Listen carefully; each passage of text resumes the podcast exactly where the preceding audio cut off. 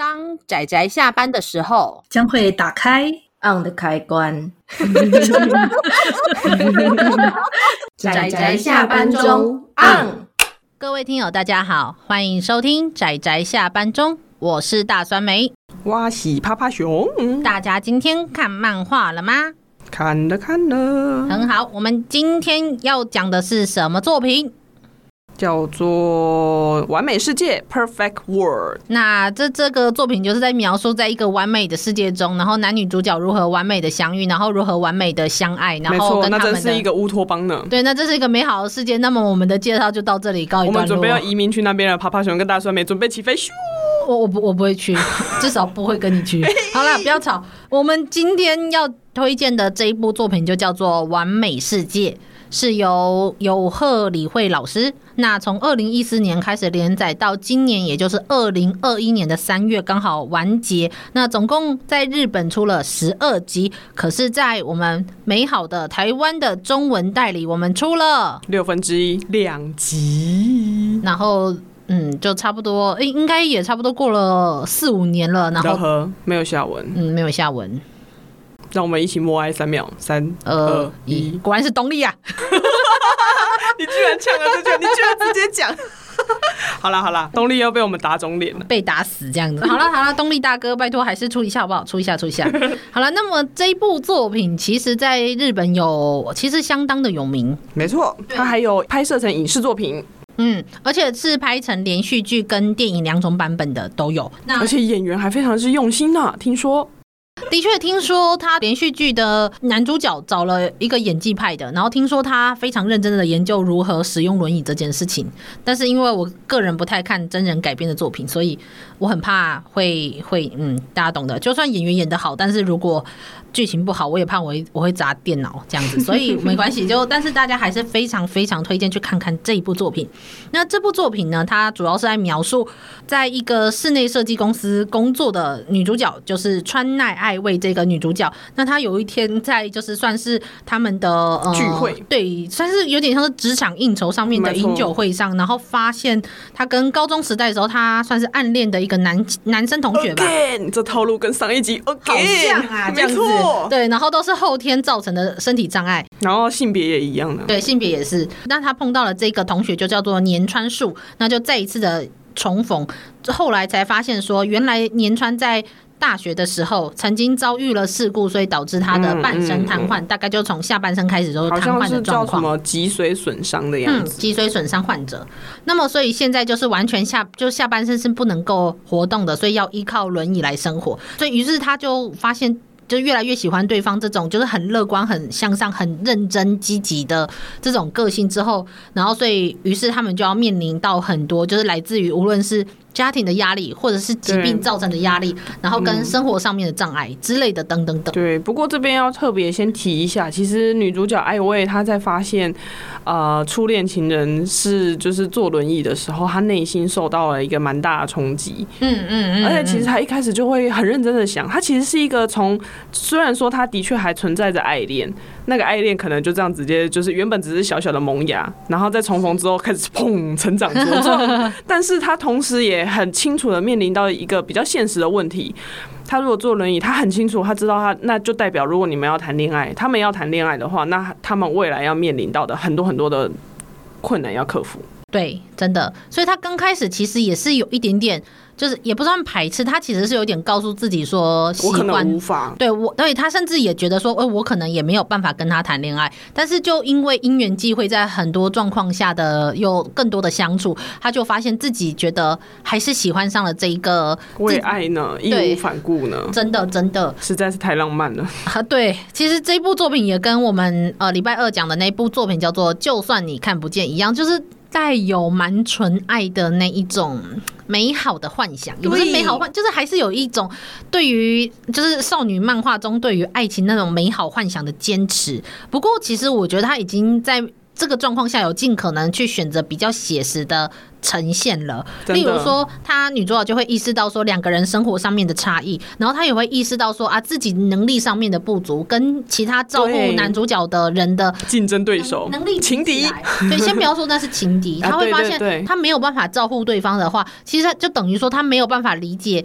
对方真正最需要的东西。在这种状况下，如何说自己是喜欢对方？所以他其实后来在对于无论是知识或者是在很多生活上面的障碍，他有很拼命的去米平他的不足，但是也同样的，就是因为很很努力的爱卫，就因此。压力太大，所以也有一些状况发生。那男主角就在这之中就感受到是自己造成了女主角的压力，所以在这种他们就算是相爱，但是反而造成对方更多压力的状况下，也的确是很常见在一些障碍者的家庭里面造成他们的冲突或摩擦，甚至分开的很多原、很多的理由。对，不过其实泡泡熊在看到第二集的时候还蛮就是蛮受感动。他们有一个配角，因为呃男主角他有在打轮椅篮球，里面就是有一个其中一个队员。他的太太，太太跟他先生，因为他们两个是就是那种就呃结婚比较久，所以他们算是过来人。嗯，然后他们有时候讲话比较就是幽默，然后跟还蛮有趣的，就会说，当然有就是像这样子，就是跟呃生长者谈恋爱，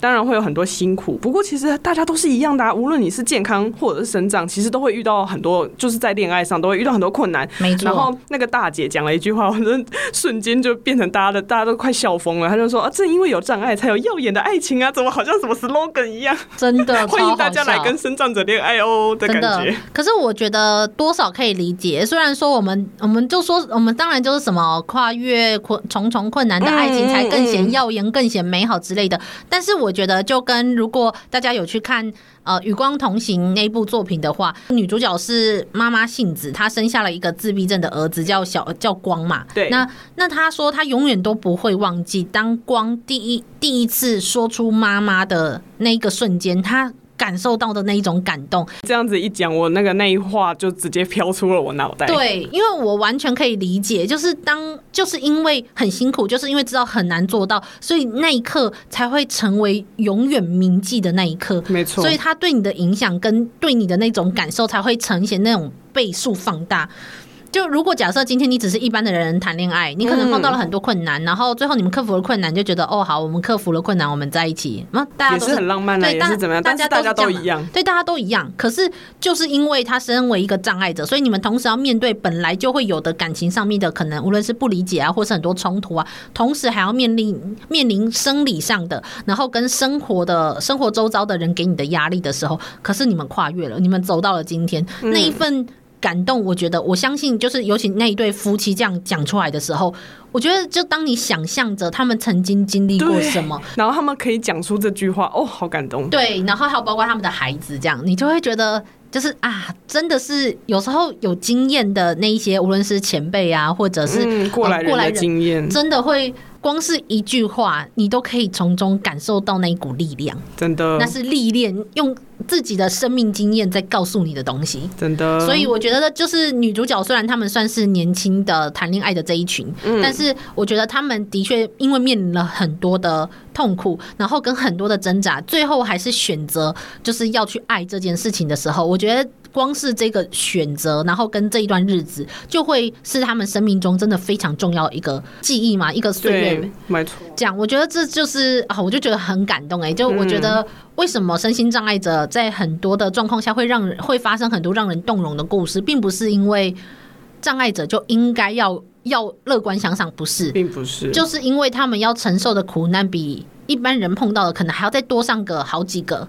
所以，当他们跨越的时候，你才会为他们的那一份努力感到深刻的，就是很想为他们加油跟祝福的那种心情。真的，而且哦，趴趴熊好想看第三集到第十二集哦，因为其实它一、二集里面的内容的那个含量真的也很多。就像我们上一集那个，就算你看不见里面，我们最后有提到的有关，就是呃，是就是如果你有家人有生有一些障碍，然后会有预期到未来是要看护的。是在其实，在这一部里面，其其实他有小也是有小小的提到，包含就是那个女主角的爸爸。其实你你人就算是你在健康的时候是个健康人，可是你年纪一旦到老，你会有失能，你会有一些原本可以做得到，你还是会遇到一些障碍。没错。那所以其实你本来双亲，你就是年长之后，你就是要照顾他们了。那但是你的另一半又是一个也是需要照顾的人，所以难怪他的父母会这么担忧。可是另外一边又有一个镜子，其实女主角那时候是很努力想要追男主角的，可是男主角他因为跟前女，其实他那时候是放手让前女友就是离开的，但是他就是也是因为这样，他就自己决定说，我就自己一个人，他决已经决定要单身一辈子了，他不想拖累任何人，所以他是这样子的给自己目标，然后就是拼命的冲，可是。他身为这样子儿子的妈妈，很心疼。是以以妈妈来说，她她就会觉得说，我还是希望他可以幸福。对，因为我有一天我会走，我我没有办法陪着我的孩子到一辈子，所以我希望我的孩子身边有一个愿意不介意他的障碍，而纯粹的爱他，然后愿意帮助他的一个人，一个伴侣。真的，对，想想就要哭了。每个人都有每个人自己的角色跟自己的爱，对，就是自己去认为爱的方式，或是。明知道自己很自私，对，仍仍然还是会有那么一点希望，希望希望自己在意的人可以得到幸福的。对，我看到不管是哪一方的父母，他们所出发的那个利益都是良善，做良善的，都是为了他们的孩子，就就就就感动的很想哭，这样。真的就是。呃，其实老实说哦，完美世界中，他多少还是把一些呃生长者的照护的方面，还是有弄得有一点美好啦。因为其实女她没有描述太多女主角如何要身体照护男主角的这一部分，因为这不然的话，他可能太准爱的部分就会被消灭掉，这样子 太写实喽。对啊，对啊，就包括例如说，他有话要说男主角压疮的那一部分，可是他只让女主角远远的望着，然后我就很想跟他说，我现在想说，为什么你可以看得到？就那在那个有时候可能是来不及在那个瞬间，因为他可能跟着他的朋友进入了病房什么之类的。但是我说一句老实话，那个那是因为他远远看着，这样子看起来还好。如果你近距离的话，而且已经是到了肌肉这一层的话，他那个腐烂的，有时候你会看到那个腐肉，然后你会闻到那个组织的味道。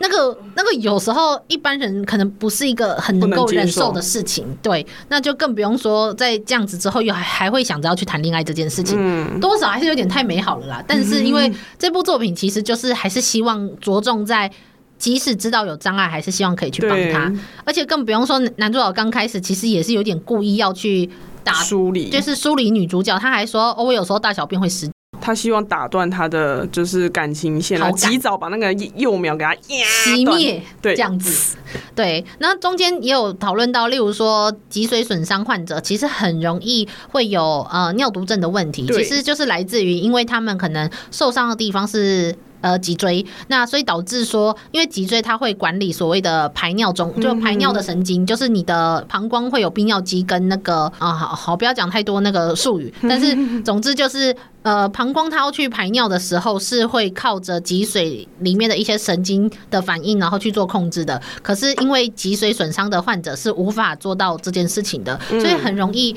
一旦他们的膀胱的排尿状况是不协调的，那很容易让尿就是硬逼回去。逼回到肾脏，然后造成肾脏的发炎，那一直反复的发炎就很容易造成肾脏的功能衰竭，所以最后就会变成说要洗肾，所以这常常是一个脊髓损伤的患者很容易导致的状况。所以在里面也有提到说，男主角必须要间歇性导尿，就是他一定时间，然后自己用尿管，然后自己导尿。嗯，这样对啊，所以其实嗯，就像那个男主角妈妈讲的一样。有时候大家会以为就是坐轮椅，你你双脚不能行走是最不方便的事情，是。但其实真正对坐轮椅的人来说，最危险、最危险其实是这些并发症。没错，真的是很辛苦的一件事情。不过我觉得漫画为了要维持那个美好的形象，所以他有尽可能稍微把这边东西减少一点，更多是在男女主角他们之间的那种就是心灵互不互通这件事情。对，然后感情的冲突啊等等。对啊，对啊。但是他其实真的也描绘到很多就是。轮椅就是或者是一些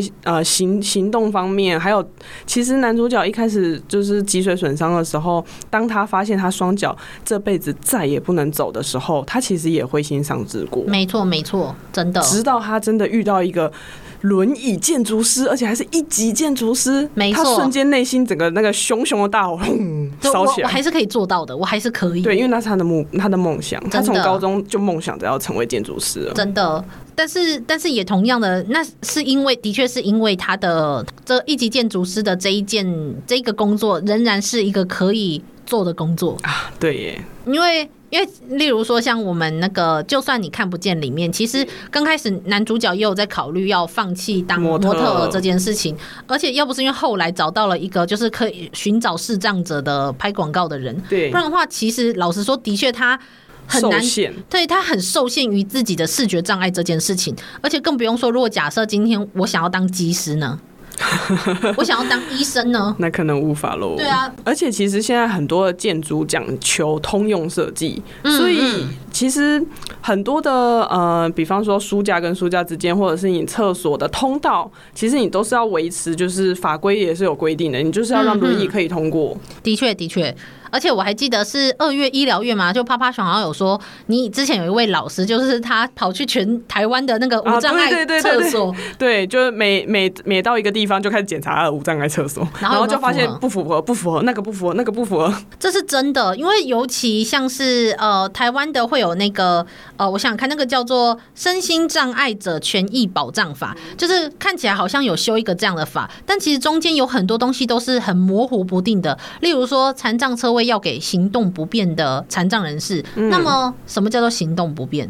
他们没有定义，或者而且最好笑的是，去定出这些法的人，没有一个人是障碍者，他们不会去理解怎么样障碍者会面临怎么样的生活挑战，他们只能用想的。所以现在这种事情也的确一直不断的被拿出来讨论。然后或者说，像就算你看不见，里面是视障者嘛，那视障者怎么投票？他他是可以投票的，他只是没有办法用眼睛看到跟一般人一样投票方式，但他可以投票，那怎么投？而且要怎么样维持匿名性？对对对，这就是一个他们会碰到的问题。但是但是也同样的，在完美世界中，那男主角他也是面临到了这种问题，但是也因为刚好他是身体的障碍人士，对，所以因此在很多的建筑设计中会需要到会需要到就是。顾虑轮椅跟无障碍空间的时候，他可以给予非常多的个人的经验，对意见跟协助，这个真的很重要。真的，尤其是他因为他自己的不便，所以他就会也是会钻研这方面，就是怎么样才能就是说服业主，就比方说餐厅业主，就是你还是要做坡道啊，不然的话那些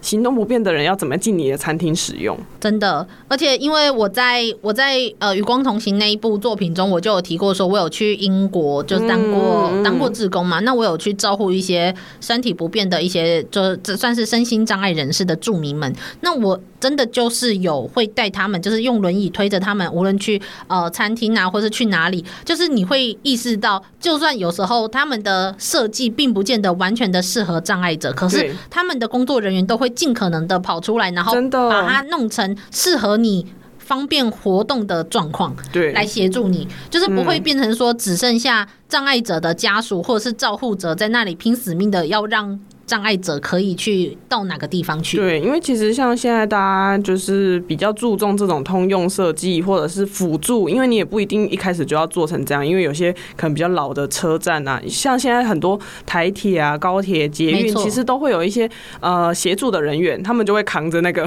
就是坡道。就是如果你有事先通知，他们是可以，而且公车现在也是公车司机也都要辅助他们上轮椅上那个公车。但是你会发现的是，就算的就算要，但是你会发现他们的呃所谓的有这种无障碍的公车，其实还是相对少数的。对，可是如果你要讲的话，我当然不是说一定要跟英国比，但是如果你要说的话，英国每一辆公车都是可以上轮椅的，然后每一辆公车只要你是有轮椅的轮椅的那个车位，就是有人在，就是有轮椅的障碍者，然后再跟你挥手要搭车的时候，那个司机是一定会下来直接帮你，然后帮你推上去的那种程度，就是你可以看出来，就是他们的就是就尽可能达到的那个方便的程度，还是会在他们的生活中有很大很大的影响。那包括到无障碍厕所这件事情，我真的要老实说，其实。虽然我们常常会看到很多台湾的无障碍厕所这件事，嗯，但只是为了符合法规规定。其实，对我那时候那位老师，他就是在全台各处去检查突击检查，对，突击检查那些就是所谓的无障碍厕所，他就都有拍照，然后。告诉大家说不合格的地方是在哪里，尤其是你的那个厕所旁边，你的洗手台一定要在旁边。为什么？因为他们就是他们的手，为了整整理身体的清，为了清洁身体，他们一定需要直接在旁边就有洗手台，让他们把手清干净。没错。那你洗手台放那么远，你是要叫谁？他要怎么？然后那个、那个、那个左左手、右手，那个卫生纸要放在哪个位置？你两边其实都要放，因为你要顾虑到有的人的障碍是不一样的。所以这时候就会发现说，虽然乍看好有好像有什么身心障碍者保障法什么之类的，但是因为这一些修法的人不是障碍人士，所以他们不会理解说你应该要修到什么样的程度才能够符合障碍者的条件。如果你把它定的那么的宽松，就例如说行动不便，好，或者是说你没有去对这些无障碍厕所有一些要求的话，嗯、那么就会变成说，其实他们就算做的是跟一般厕所差不多，你然后说是无障碍厕所，只是外面放个 logo，对，然后你们要求的东西都有，只是位置、位置、位置。真的，我光是先不要说什么放那些东西那么细节的东西。嗯光是一个轮椅推进去一个厕所，然后要可以转身，要可以方便转身这件事情，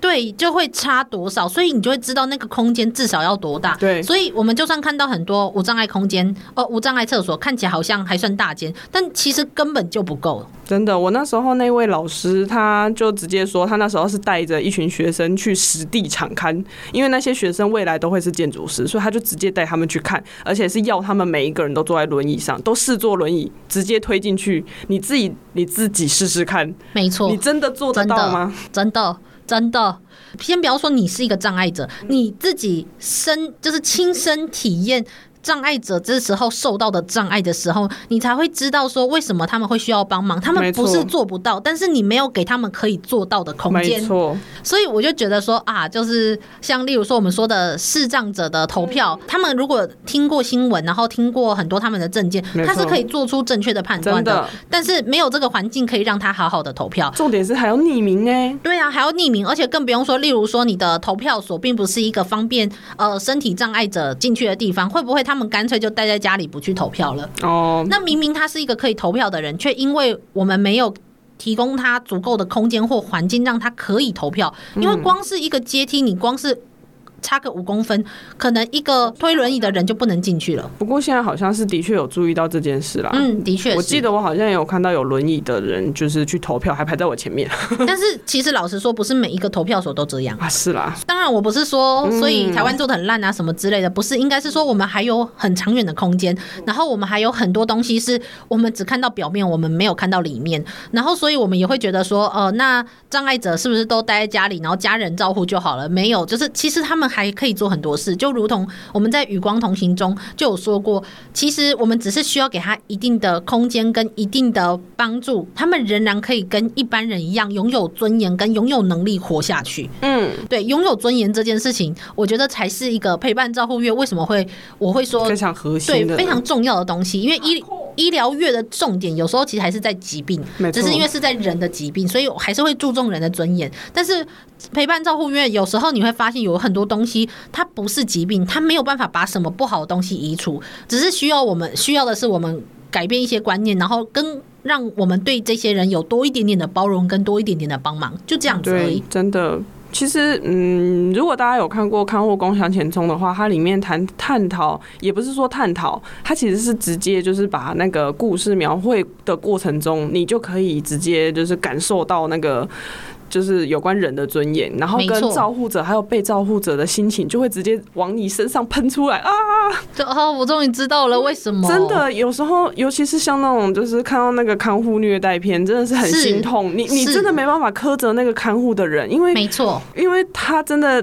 真的很想要做好，他真的很很很用心想做。可是当他一直都得不到鼓励，或者是得不到称赞，或者是他无法自我肯定的时候。他真的就整个会崩坏。对，其实所谓的陪伴照护月，我们虽然说我们被照护者应该要拥有尊严，但是其实也同样的，照护者也应该拥有他们的尊严，也应该要拥有他们抒发压力的方式。对，他们不是应该，他们不是义务，对，那也不是他们的责，也不是说不不是他们的责任，就是他们不应该把那么重的负担，就是一直都压在同一个人身上，对，压在一个个体身上，没错。所以这就是为什么英国他们会更倾向于使用政府的力量去协助做这些社会福利的关系，因为呃，因为如果有人去听我在余光同行那里面讲的话，就会发现说，若当你带着这些呃身心障碍者去参加他们亲朋好友的呃的聚会的时候，其实他的亲朋好友都可以对他笑。然后跟他就是开心的，就是应对沟通往来，为什么呢？因为他们不用去承担照护的压力，所以那个环境就可以对他充满了爱。嗯，重点就还是来自于爱，所以。当当如果这个压力被其他的一个我们无论是结构或者是政府或者是这个社会所彼此 share 掉，也许不见得一定要是完全政府来做，其实有很多的民间机构都在都在协助所谓的照护者跟被照护者。那么是不是我们当我们 share 一点点 share 一点点，那照护者的压力不会那么大的时候，我们。这一些所谓的呃障碍者，他可以活得再更像人一点，包括照护者也是真的。所以我觉得在完美世界中，呃，虽然说他其实主轴还是在他们的谈恋爱，但是男女主角其实也是承受了很多身边的人跟家庭的人的那种压力。我觉得，就如果假设我们让就是男主角就是这样的身体障碍的人是，可以再有多一点点的环境，让他可以去就是做他想要做的事情的话，虽然我觉得他已经够努力去当一个建筑师了。我觉得可能这个社会就会再更好一点点吧，但是当然现实中没有办法，就是我们讲那么理想那么美好。可是就是我觉得在看这些作品的时候，就是会不自觉的就会觉得说啊，那我我可能还有还有更多东西我可以去做，或者是我未来在碰到同样的事情的时候，我碰到无论是长者，我碰到了身心障碍者的时候，我对他们的包容跟体贴，也许会再多那么一点点，耐心再多那么一点点。嗯，而且因为平时可能不见得有就是接触过这。呃，这方面的族算是族群吧。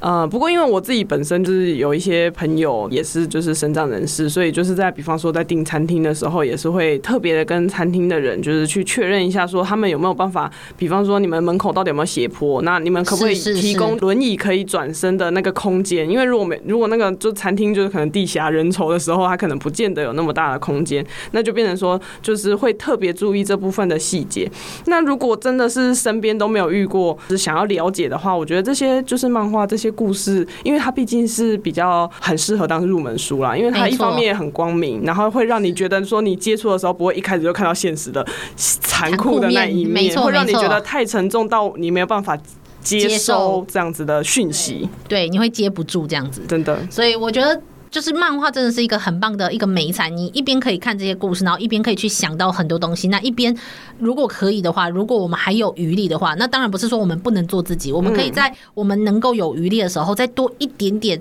那一些帮助他人的那个心，或者是可以接纳的那个心。我觉得这整个社会上每一个人再多那一点点，那我觉得他们那对他们来说就够了。所以好了，那今天就是。我觉得好像莫名的，好像变得很奇怪，那个那种政治正确的那个人权倡议宣导这样。我们我明明是陪伴照护月。好了，那么就是这有点像是快要把前面的好几部作品总结的拿起来讲这样子。但是因为完美世界真的是一个蛮好看的作品，所以我很推荐大家去看看。如果有一些人到死了呢？动力，你看看你。好了，那么今天我们的节目就到这里。那陪伴照护月基本上就快要到最后一部作品了，所以我们下一周我就有说就是比较偏向。关于生病的儿童的那种心灵陪伴的那一部作品，嗯、那大家可以猜猜看是什么呢？如果你有在追趴趴熊的部落格的话，你就会知道好嘞是什么作品。他都他都剧透了，就告诉大家说他在看什么作品，真的是哦。好了，那么我们今天的节目就到这里告一段落。那大家请大家好好的期待下一个礼拜二，也就是陪伴照护月的最后一集作品。那又说是怎么样的作品呢？敬请期待吧。大家下次再见喽！大家拜拜，拜拜。啊，上班，上班，我不要工作。下班了，回去，回去工作喽。